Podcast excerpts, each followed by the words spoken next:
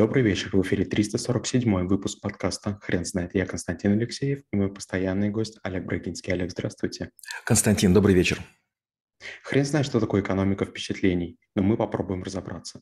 Олег, расскажите, пожалуйста, что это за навык? Когда вы видите что-нибудь удивительное, когда вы сталкиваетесь с необычным, когда вам приятнее обычного по сравнению с тем, что вы готовились испытать, э, у вас начинается восторг щенячий, у вас начинается какая-то радость, у вас повышается настроение. И когда вам предлагают повторить пережитый опыт, с большой вероятностью вы соглашаетесь или наоборот, удерживаете других от обычных компаний, которые этого не предоставляют. Экономика впечатлений – это целесообразность расходования средств на создание настроения у клиентов для того, чтобы он возвращался по своей воле и тяготел к обслуживанию именно у вас. Олег, а мы можем пройтись по истории возникновения этой экономики? В какой момент человечеству и людям, а, в частности, перестало быть достаточно получать просто услуги? Хороший вопрос. Если не вдаваться там в далекие времена, древнюю Грецию или Рим, давайте начнем где-то, может быть, середина прошлого века.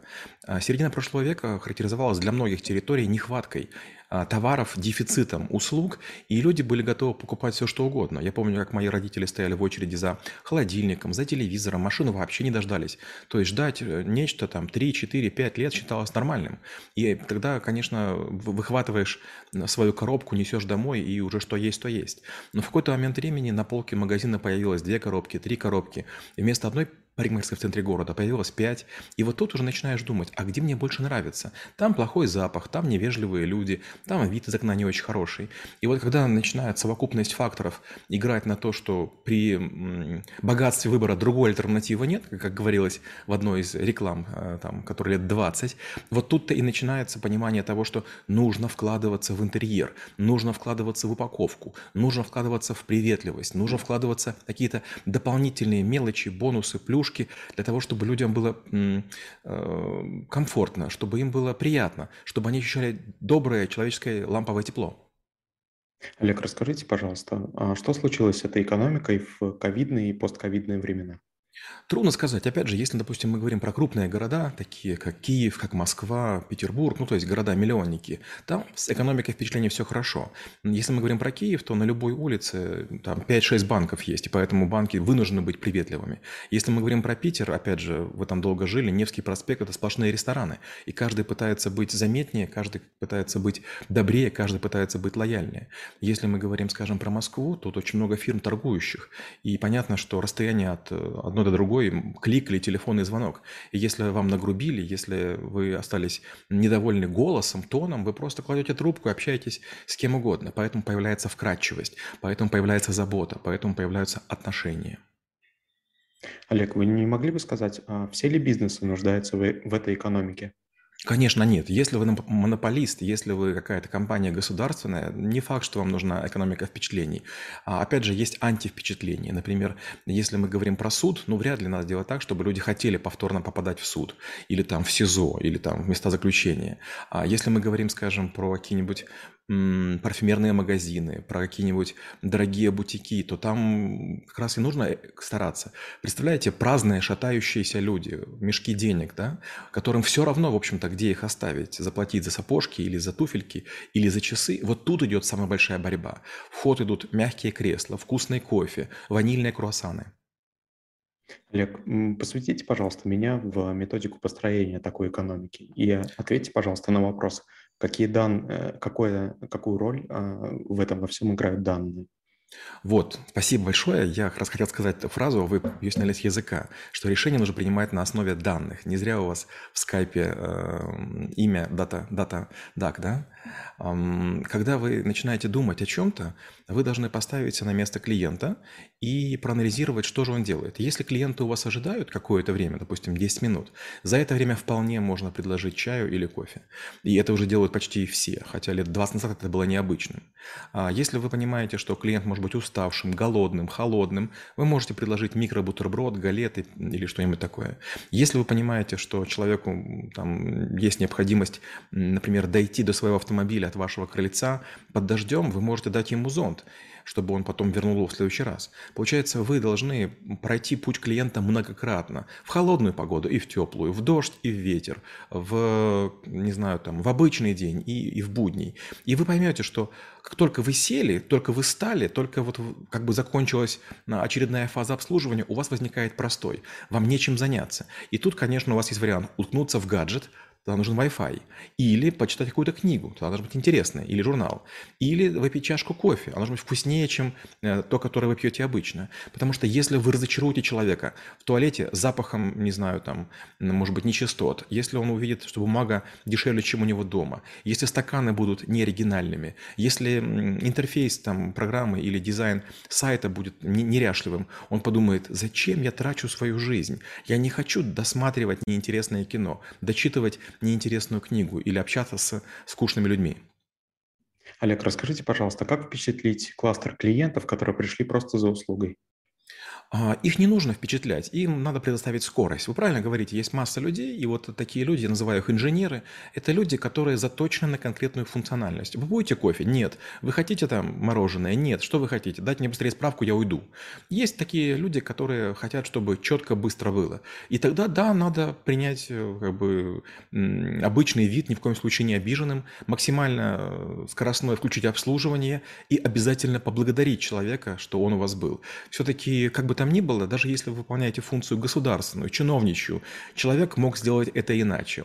И никто не обязан быть вежливым, никто не обязан быть добрым, в первую очередь э, люди, которые ходят по улице. Если на улице мокро, если сыро, если грязно, если их облила машина, если они толкались, если они давно не ели. То есть надо понимать, что если вы находитесь в месте оказания услуги, у вас есть преимущество. Скорее всего, над вами крыша. Скорее всего, вы легко ходите в туалет. Скорее всего, вы здесь все знаете, и вам комфортно. Вот сделайте свою лужайку, сделайте свое озерцо приятным для других. Олег, можно ли как-то использовать негативные впечатления? А, мне это не очень нравится, я категорический противник. У меня есть вот такие две крайности. Первое, я не считаю, что клиент прав, я всегда становлюсь на сторону сотрудника. Сотрудник тоже имеет право быть недовольным, как и ребенок. И если сотруднику не нравится клиент, я готов с клиентом расстаться, каким бы крупным он ни был.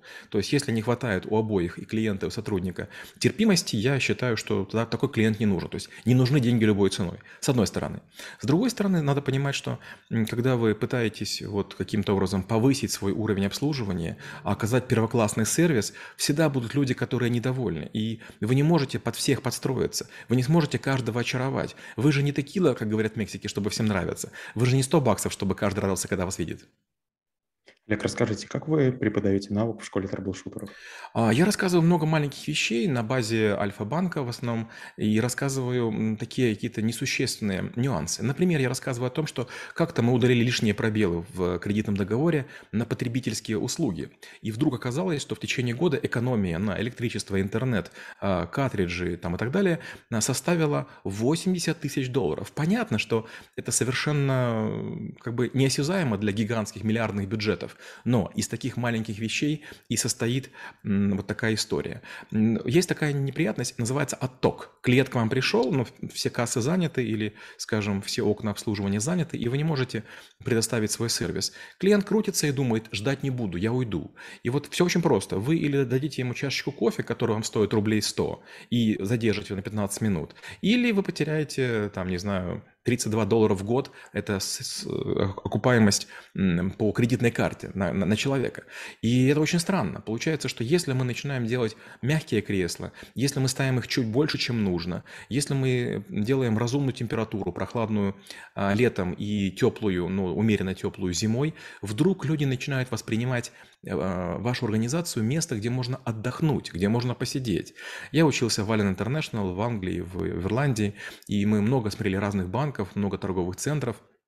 Я видел, что есть э, вроде бы рядышком два каких-то офиса, скажем, электроника и, не знаю, там какое-то кафе. И вот в электронике куча людей, а в кафе никого. И бывает наоборот. Почему? Да потому что надо думать о том, что человек каждый момент выбирает, где ему находиться. Он может или пиццу съесть, или стейк, в театр сходить, или в кино. Олег, вы не могли бы рассказать, как построить математическую модель по затратам на экономику впечатлений? Ведь можно и переборщить. Не то слово. Опять же, рассказываю пример. Мы строили отделение Альфа-банка в городе Киев, а, Демеевское отделение возле центрального автовокзала. Мы сделали очень красивое отделение, трехмерное, а, то есть и стены, и потолок, и пол. Все это было такой общий дизайн, а, куча световых зон, кофейный аппарат, отсутствие бумаги. И вот вдруг оказалось, что люди очень много пьют кофе. И когда мы думали, что мы дадим кофе, мы хотели, чтобы был приятный запах. А люди стали говорить, мы хотим кофе на молоке безлактозном, обезжиренном, кокосовом, соевом. И мы просто просто запарились. Потом оказалось, что люди говорят, а можете подогреть мне бутылочку молока для моего ребенка? То есть любая попытка давать хоть, не знаю, хоть даже горячую воду там, с пакетиком чая приводит к тому, что люди думают, что у вас есть полноценная кухня. То же самое касается, там, допустим, туалета. Вы делаете два туалета, а народ требует их три. Вы делаете три, народ требует их четыре. Получается, варианта есть два. Вариант первый. У вас есть некие ограничения, связанные с помещением. Обычно под конкретное помещение модель подстраивается, скажем, отделение магазина, бутика или барбершопа, и вы кое-что можете сделать, а кое-чего не можете сделать. Я люблю другой вариант. Я обычно экспериментирую. Я строю флагманы, два-три каких-то офиса, потом смотрю, что работает, что не работает, где правильно, где неправильно и так далее. Например, сейчас мы построили клинику с супругой в, в Москве, и вдруг я подумал, что я в одном месте не, не сделал вытяжку, там бывает запах сырости, а в одном месте я пожадничал, нужно было сделать а, в, там, где переодеваются люди, сотрудники, кондиционер. Он, конечно, стоит всего лишь тысячу долларов, но сегодня его поставить уже нельзя. Получается, что я подумал о впечатлениях там, клиентов и забыл о впечатлениях там, в маленькой комнатушке, где параллельно могут раздеваться три человека. Олег, спасибо. Теперь на вопрос, что такое экономика впечатлений, будет трудно ответить. Хрен знает.